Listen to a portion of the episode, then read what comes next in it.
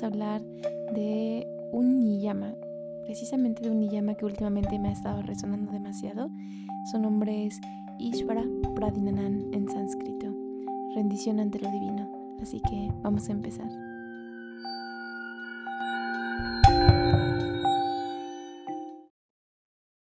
Bienvenidos a este nuevo capítulo. El día de hoy vamos a hablar sobre los niyamas.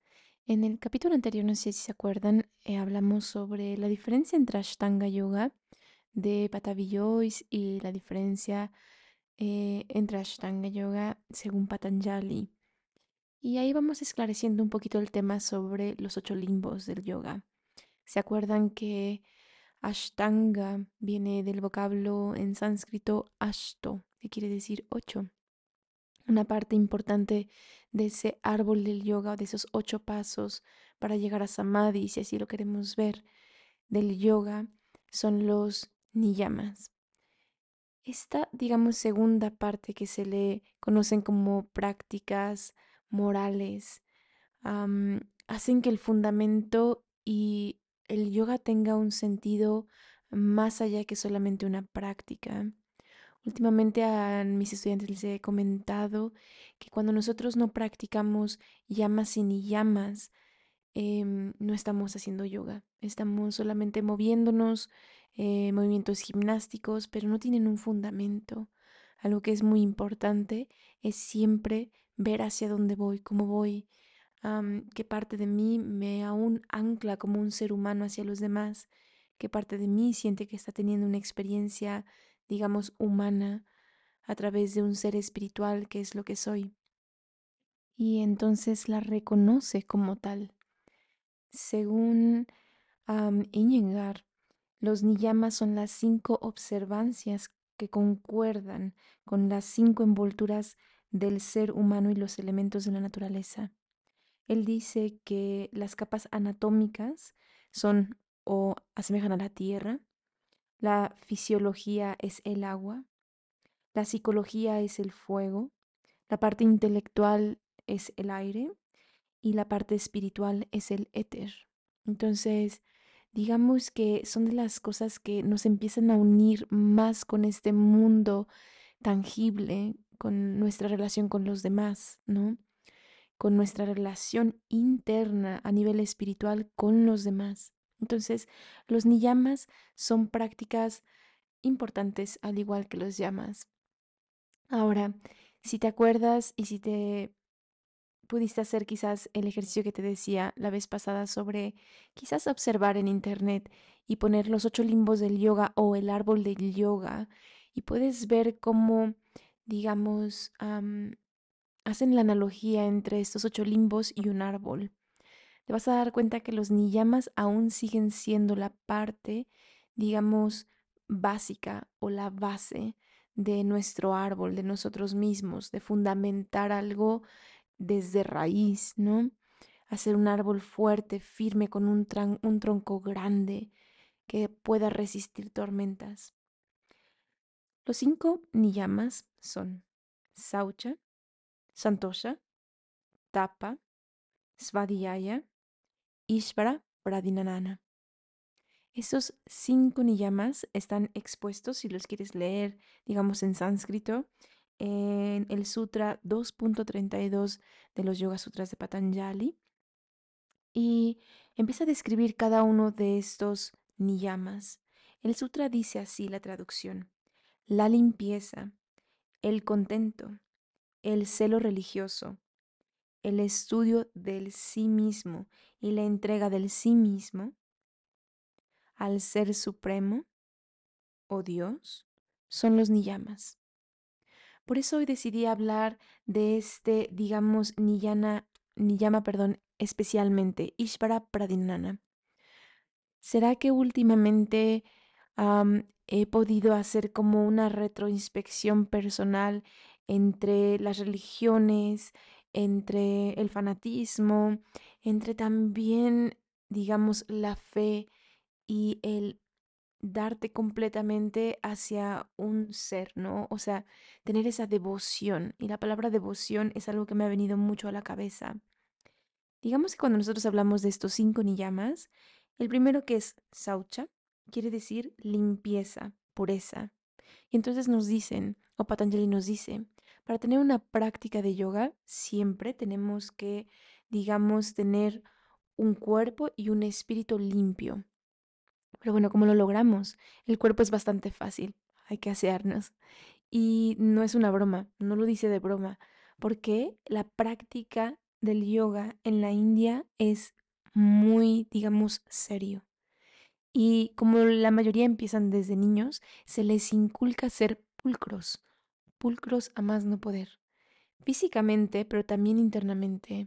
Ahí es cuando entran nuestras prácticas, digamos, de limpiezas internas, ¿no? Que se les llaman nuestros shatkarmas. y e increíblemente es una práctica que cuando la haces conscientemente, vas sintiendo que va purificando dentro de ti algo. Entonces, una de las bases es, obviamente, la pulcritud personal, eh, el aseo personal. Y no lo hacemos a través de la vanidad, sino se, se hace, perdón, a través de que es súper importante tener esta limpieza para poder después concentrarnos en otras cosas.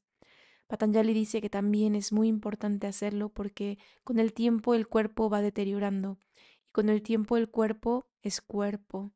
Pero nosotros le podemos quitar ese peso, esas enfermedades que se pueden llegar a provocar gracias a tener obviamente una higiene precaria. Entonces, cuando tienes una higiene correcta, ah, no hay que exagerar, simplemente tu mente se despeja. ¿Por qué? Porque ya no tienes que ocuparte de eso por más tiempo. Es como, ok, pues me lavo los dientes, entonces no tengo caries, entonces no tengo dolor.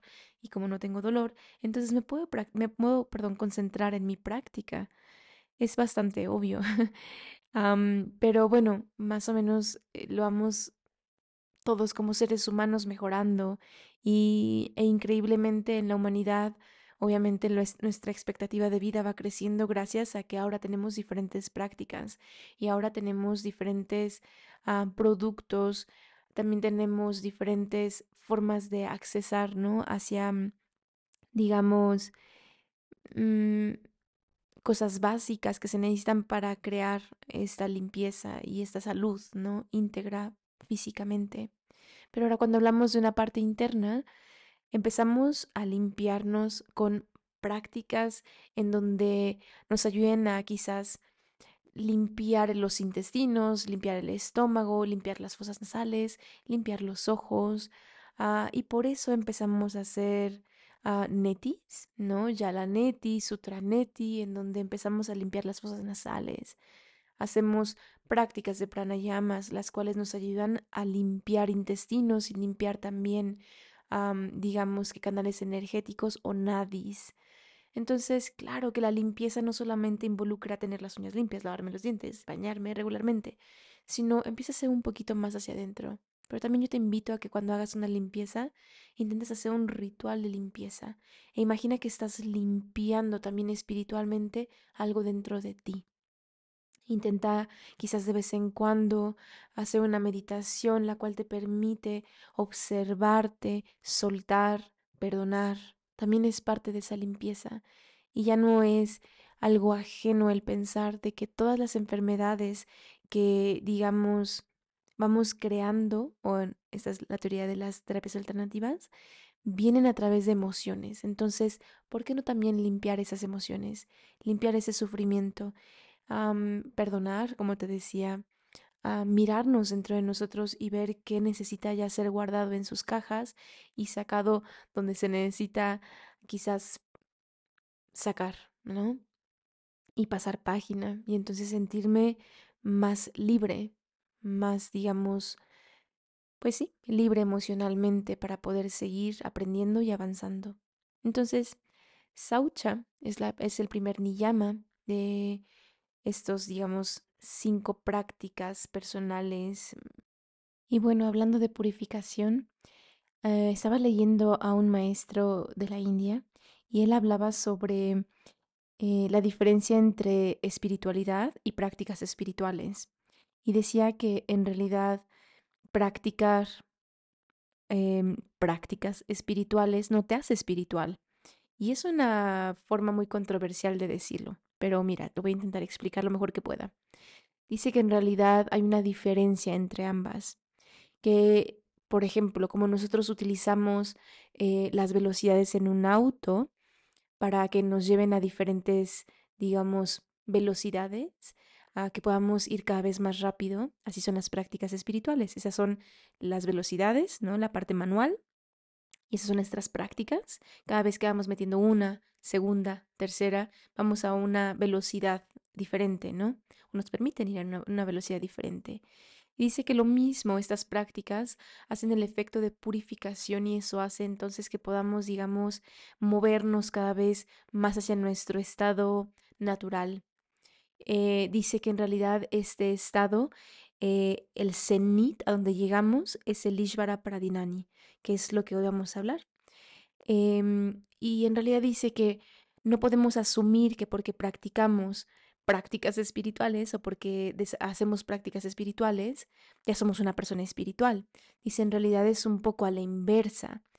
Practicamos estas prácticas porque en realidad carecemos de espiritualidad. Entonces, una persona obviamente que está empezando a practicar esto es porque carece de algo, ¿no? Y si lo vemos es bastante lógico.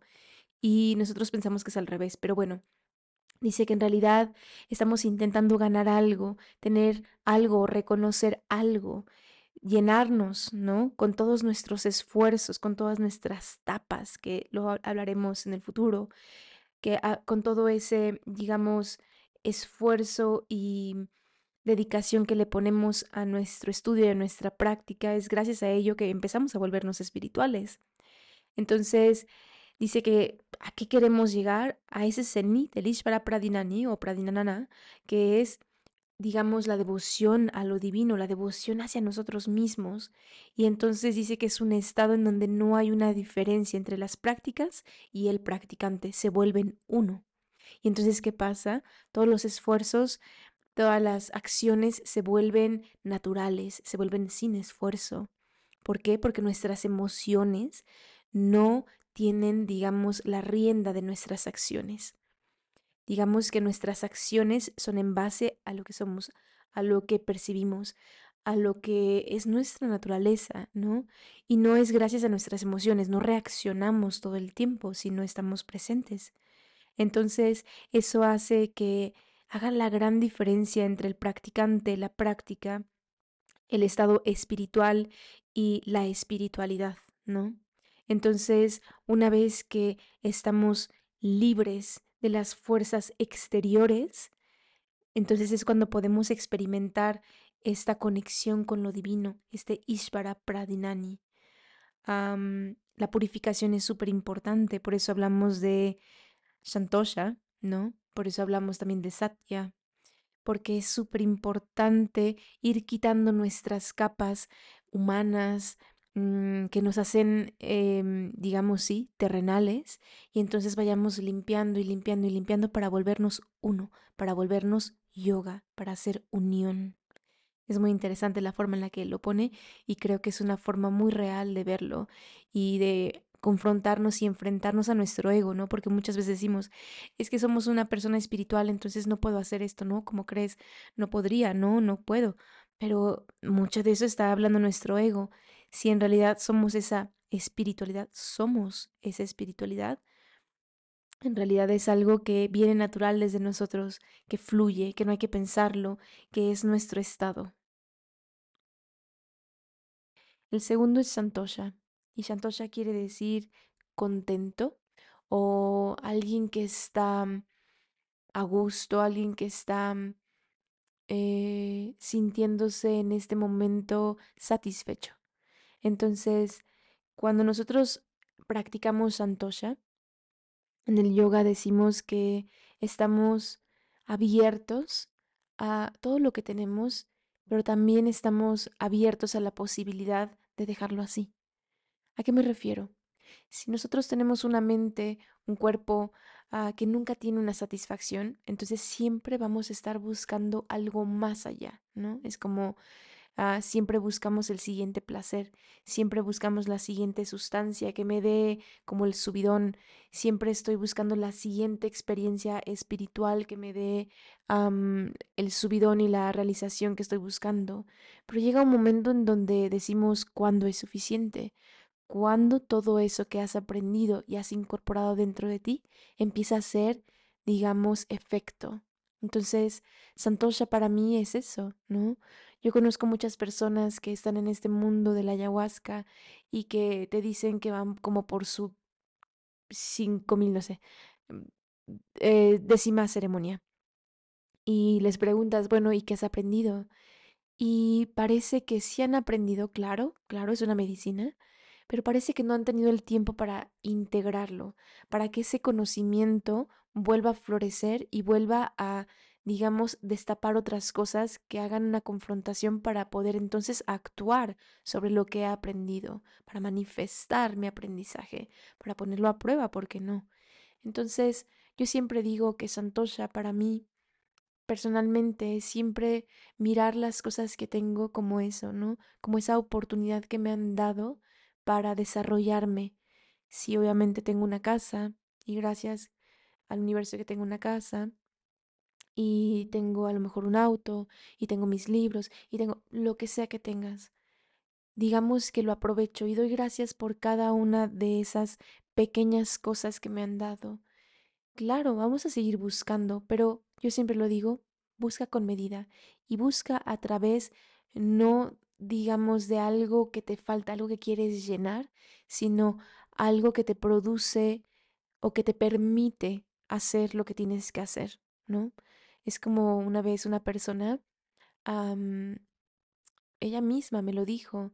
Estábamos hablando y me dijo, bueno, es que me la paso comprando ropa que no necesito. Y le dije, bueno, ¿cómo sabes que no la necesitas? Me dice, porque tengo demasiada y no me da tiempo de ponerme todo. Y aunque me da placer, porque lo reconozco, cada vez que me, me siento un poco malo, tengo un día malo o tengo un bajón, voy y me compro aunque sea algo pequeñito y como que me da ese subidón, eh, pues lo adquiero. Yo sé que no lo necesito. ella me lo dijo. Y yo sé que eso viene a través de una carencia. Y se lo juro que nunca la había escuchado. Entonces, la primera vez que me lo dijeron, me quedé un tiempo con eso, ¿no? En la cabeza y dije, claro, entonces, ¿cómo estamos, cómo estamos usando los objetos para tapar una carencia? Es importante que lo veamos, es importante que lo reconozcas. No quiero decir que entonces nos convirtamos en unos acetas y que no tengamos nada y que entonces vivamos, em, digamos, súper minimalistamente. No digo eso. Si va bien para ti, pues perfecto, hazlo. Si te trae satisfacción y crecimiento personal, perfecto, eso es lo tuyo. Pero a lo que me refiero es que cada una de las cosas que tengas, digamos, veamos para qué, cómo, lo necesito, lo necesito y hacia dónde me lleva, ¿no? Alguien también una vez me dijo, y no sé si sea cierto, que todas las cosas que tenemos tienen energía y que obviamente tienen una parte de energía en nosotros y que todas esas cosas que tenemos le estamos obviamente poniendo, dedicando y aunque no lo usemos, dando un poquito de nosotros. Entonces que es súper importante que podamos elegir las cosas correctamente. Y también se me quedó dentro de mí. Lo dejo para que ustedes lo analicen. Entonces, Santosha para mí, ese, digamos, estar contento, estar mm, presente, estar bien, significa simplemente saber que muchas cosas no son necesarias y que la vida me ha dado las cosas también que sí son necesarias para mi crecimiento. Y poco a poco las voy usando de una forma correcta, con respeto también, con cuidado y dejando que hagan su trabajo y cuando es necesario sacarlas, sacarlas, ¿no? Es como tener a lo mejor una ventana toda rota que ya no sirve, que la, y si tienes la posibilidad de cambiarla, pues adelante, ¿no? Si va a mejorar tu vida, adelante. Pero entonces estar contento con esa acción y no solamente hacerlo por hacerlo, ¿no? Inconscientemente, sino, bueno, estamos en una rueda, en una rueda, en una rueda. Y no vamos a salir de la rueda porque es consumir. Y podemos llegar a consumir desde un celular, desde una tarjeta, desde un teléfono, desde una computadora, hasta consumir energía de los demás y nunca vamos a estar satisfechos. Entonces, Santosha te la dijo como tarea para ti qué significa estar contento, para ti qué significa estar satisfecho y cómo te sientes satisfecho y las acciones que, digamos, haces te dan satisfacción uh, o te hacen querer algo más y más y más. Eso lo dejo abierto. El tercer niyama es tapa. Y tapa nunca se me va a olvidar. Nunca, nunca. Porque cuando yo estaba haciendo la certificación de yoga eh, con mi maestro en la India, nunca se me va a olvidar que un día, en pleno verano, nos dijeron, vamos a subir a la azotea y vamos a hacer toda nuestra práctica arriba. Y yo dije, por favor, no, porque el sol es muy pesado en la India y dos, estamos en, estás en los Himalayas, entonces tienes una altura y el sol te va a quemar y a chicharrar la piel. Pero bueno, querían mostrarnos qué significa tapa. Y tapa significa, digamos, un sacrificio que haces. Patanjali lo describe como un fervor religioso, como un deseo ardiente. El estudio de, digamos, ver hasta dónde podemos dar de nosotros, ¿no? Hasta dónde podemos mirarnos y mirar nuestras capacidades, el controlar la mente. Por eso digo este ejemplo. ¿Por qué? Porque lo que significó que nos pusieran a practicar en el mero sol de la India era simplemente, uno, calmar nuestro ego, porque mi mente empezó a renegar más no poder. No, es que hace mucho calor, es que como crees, es que nos van a matar, es que me va a dar insolación, es que me voy a quemar horrible, es que me va a, a doler, perdón, la cabeza, es que bla, bla, bla, ¿no? Entonces, por un momento tuve que calmar mi mente y decir, a ver, tranquila, ni siquiera ha pasado, ni siquiera sabemos si en un momento se va a poner el sol y se va a quedar súper nublado. Entonces, tuve que calmar mi mente. Y lo segundo fue simplemente rendirme, rendirme decir, ok, esto es lo que en este momento me piden hacer. Y no lo voy a hacer porque es como, ah, mi maestro me lo pide hacer, sino es porque quiere enseñarme algo. Y esa es la metodología del yoga en la India. Y esa es la metodología en sí de, digamos, enseñar algo en la India. Allá cuando tu gurú o tu maestro te dice, vamos a hacer esto, no dudas. ¿Por qué? Porque sabes que tu maestro no lo hace para castigarte, te hace para que aprendas una lección y que la aprendas y la vivas. Y entonces a veces la lección se aprende y no tienes que preguntar nada, porque el aprendizaje ya está dentro de ti, está, digamos, palpante dentro de ti, entonces no se necesitan palabras, solamente son las acciones que te lo enseñaron. Entonces, bueno, para mí esa etapa fue, digamos, muy pesada, claro, pero nunca se me va a olvidar. Entonces, Digamos que cuando nosotros practicamos tapas, ¿a qué nos referimos en la actualidad? Pues pequeños detalles entonces que te hacen bajar esa mente, confrontar a tu ego, hacer una actividad o hacer una acción que simbolice para ti ponerte un poco en un reto, ¿no? Por ejemplo, si no eres una persona muy disciplinada y te cuesta mucho trabajo ir a tus clases de yoga o ir a tus clases, no sé, de lo que sea, de natación, o mm, te cuesta mucho trabajo despertarte en la mañana. Entonces empezamos a dedicar, por eso dice Patanjali, fervor religioso. Empezamos a dedicar poco a poco estas acciones a alguien. Y hace dos años practicamos en un video, cuando estábamos en la pandemia, en el mero lockdown, practicamos 108 Suryas Namaskaras, 108 saludos al sol. Y para mí la forma de practicarlo no es como un castigo, sino es dedicación. Es, digamos que, ¿para qué voy a hacer estas 108 Suryas Namaskaras? No es para probarle a todo el mundo y para probarme a mí que puedo hacer 108 saludos al sol sin parar. No. Yo decía, vamos a dividir las Suryas Namaskaras o los bloques de Suryas Namaskaras y por un momento vamos a parar y este bloque se lo vamos a dedicar a algo o a alguien. Y para mí esa intención era la tapa, era ponerle una tapa a cada bloque de Suryas Namaskaras, a ese, digamos, reto, a ese sacrificio que estamos haciendo porque 108 Suryas Namaskaras es bastante pesado a veces y ya te duele todo, ya no puedes más con las chaturangas y tu mente te está diciendo, por favor, ya para, y tú entonces tienes ese fervor porque se lo has dedicado a algo o a alguien. Entonces, Tapa simboliza el confrontar nuestra mente, el confrontar nuestro ego, el dedicarlo, digamos, a tu Dios, a alguien, a algo, a que supiste que alguien tiene un mal día y entonces le dedicas una sonrisa y aunque te cueste mucho trabajo, ¿no? Como te decía, te cuesta trabajo despertarte temprano, que yo me incluyo en eso. Soy la peor persona para despertarme. No puedo despertarme, nunca me he podido despertar. Y mm, intento, cuando lo hago, reniego, reniego, reniego y digo, no me quiero parar.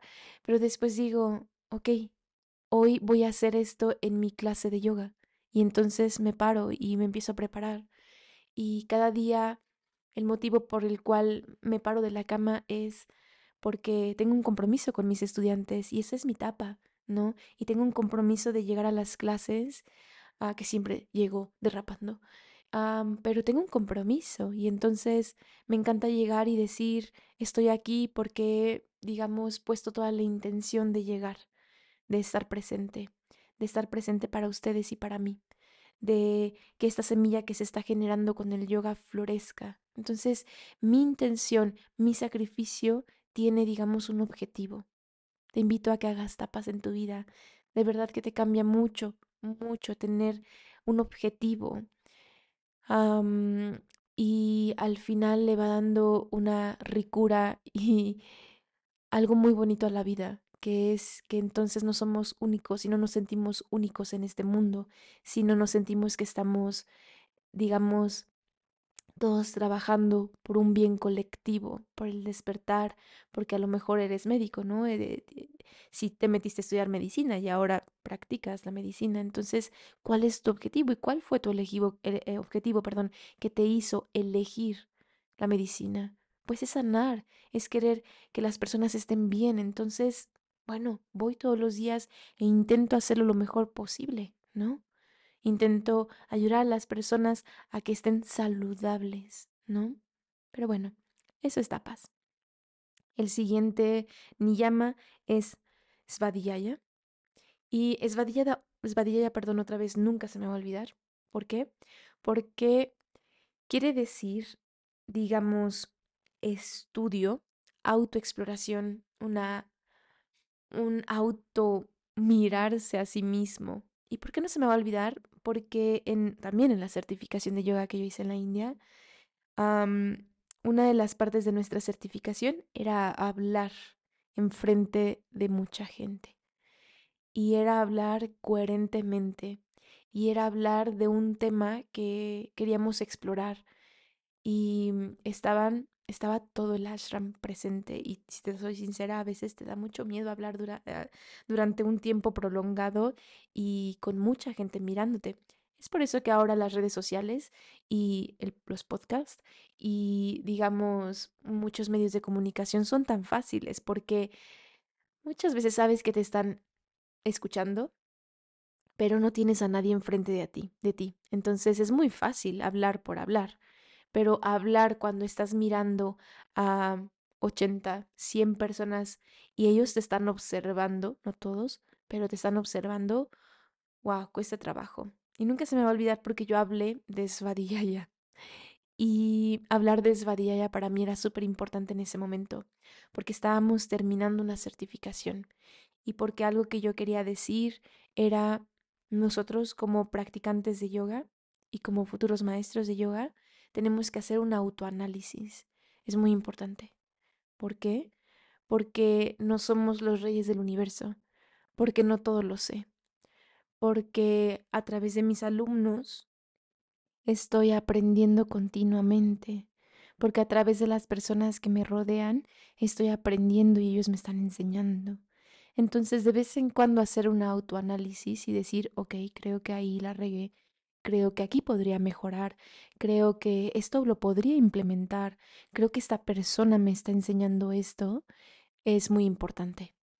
Más, de verdad, y lo digo pues por experiencia y porque pues es evidente, más porque mm, en el mundo de la espiritualidad existe algo de, mm, de ego, digamos, sobrepuesto y enmascarado.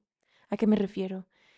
A veces pues lo ves, ¿no? Es como hay una persona espiritual y la otra persona intenta pelear y decir, es que yo soy más espiritual que tú. Y entonces eso solamente te hace caer en el juego del ego. y hacer un autoanálisis y reconocerlo es súper importante.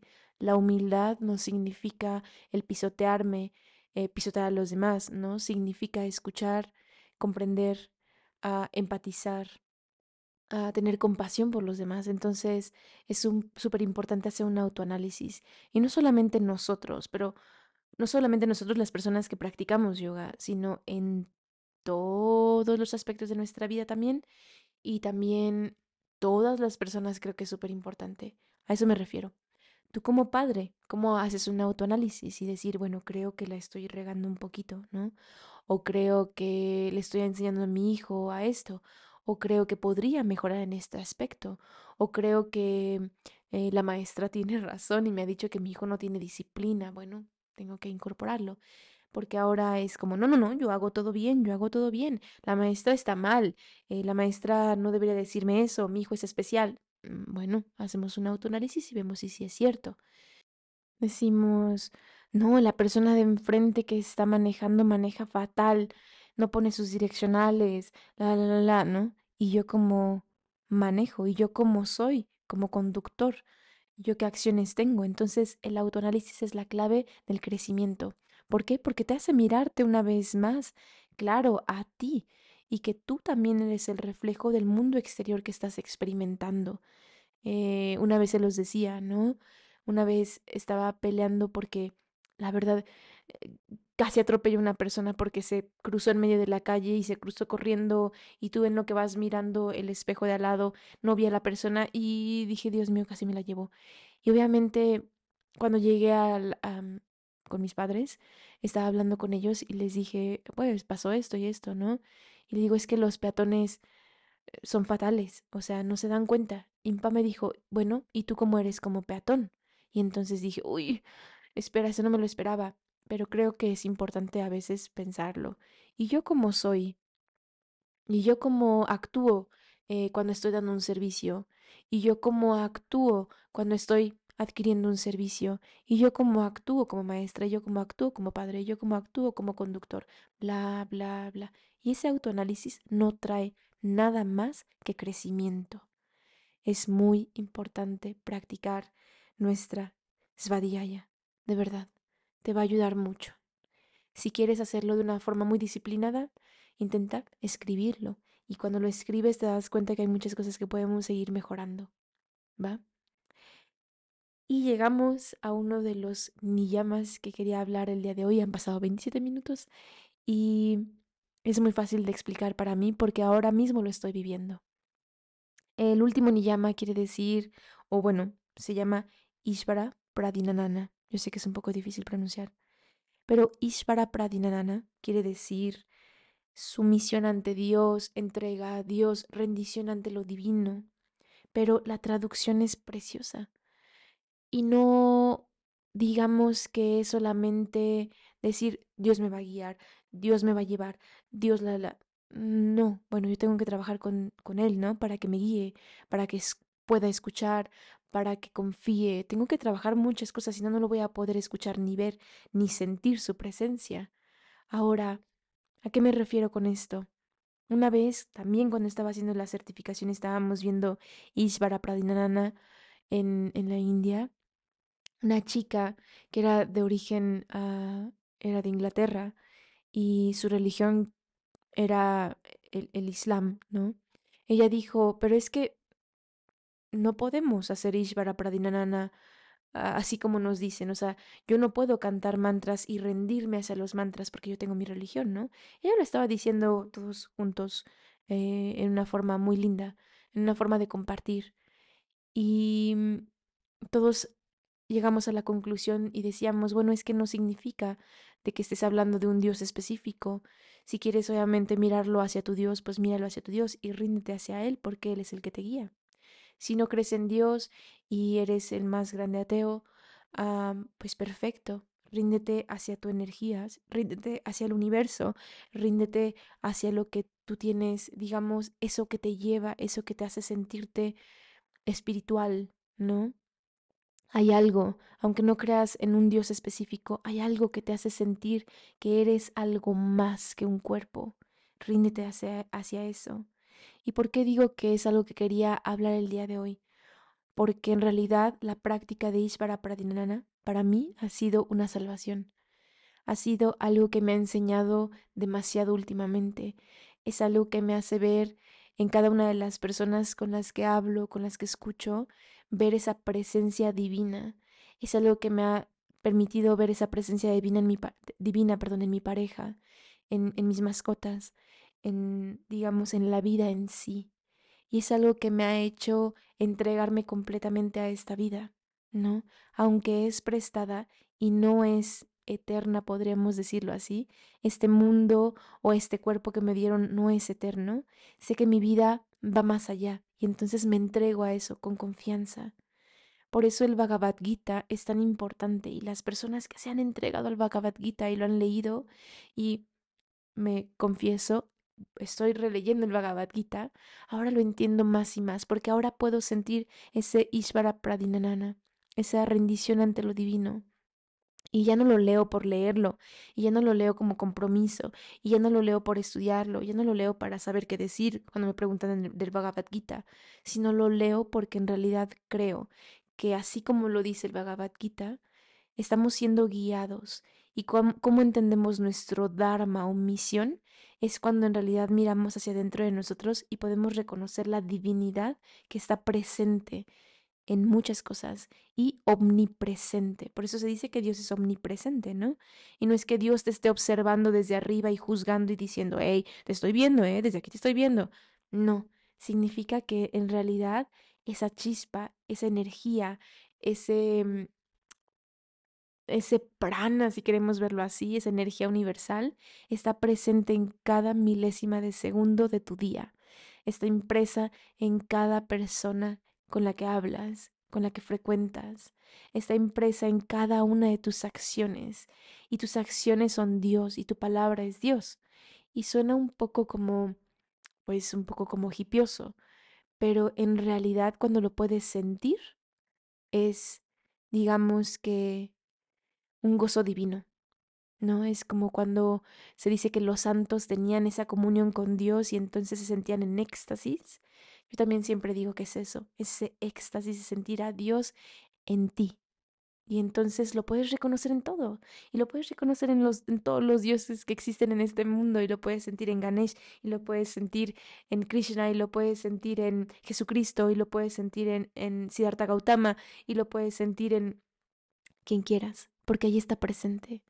Entonces, Ishvara Pradinanana es lo que te lleva es lo que nos da sentido muchas veces. Y en la práctica del yoga, digamos que si queremos mm, ser los mejores practicantes y tener la flexibilidad de, no sé, una gimnasta y tenemos, eh, queremos ser la mejor en Ashtanga y queremos em, demostrarle a todos que nosotros podemos con todas las secuencias, entonces estamos teniendo una práctica a través de nuestro ego.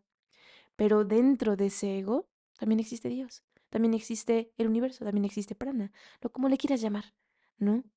Y entonces cuando lo puedes reconocer, te das cuenta que eso es, claro, una vía. Pero dentro de esa práctica hay algo más. Y entonces te rindes completamente a ella y ya no existe el ego, solamente existe la presencia en tu práctica. Hoy estaba escuchando una frase que me encantó y decía, la respiración es la voz de nuestra alma. Y entonces cuando lo leí, me acordé, me acordé obviamente de los pranayamas, pero me acordé también de nuestra práctica de yoga asanas. Por eso es tan importante la respiración, porque es la forma en la que le estamos dando un sentido a, digamos, ese compás, ¿no? A nuestra alma, a nutrirla, a sentirla, a reconocerla. Por eso el yoga hace tanto impacto en muchas personas, porque entonces cuando te mueves, bajas un poquito el estrés, bajas un poquito la mente, bajas un poquito el ego y entonces puedes mirar más allá. Y lo que miras es tu alma, que es la presencia de Dios, del universo, como le quieras llamar.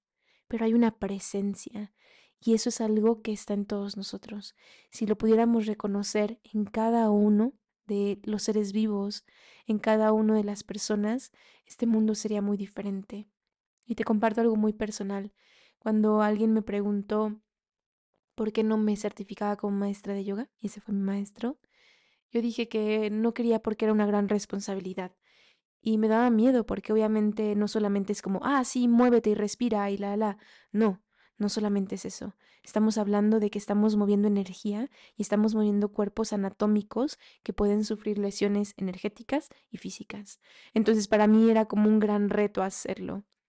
Y él me dijo, recuerda, lo único que hacemos con el yoga es tocar algo muy interno, es abrir esa puertecita interna y hacer que la persona lo descubra a su propio tiempo. Entonces, ¿por qué no abrimos puertas una por una para cambiar a este mundo? Y me tocó mucho sus palabras, y eso es algo que yo comparto mucho. Y yo siempre he dicho, no cambiamos colectivos, cambiamos individuos.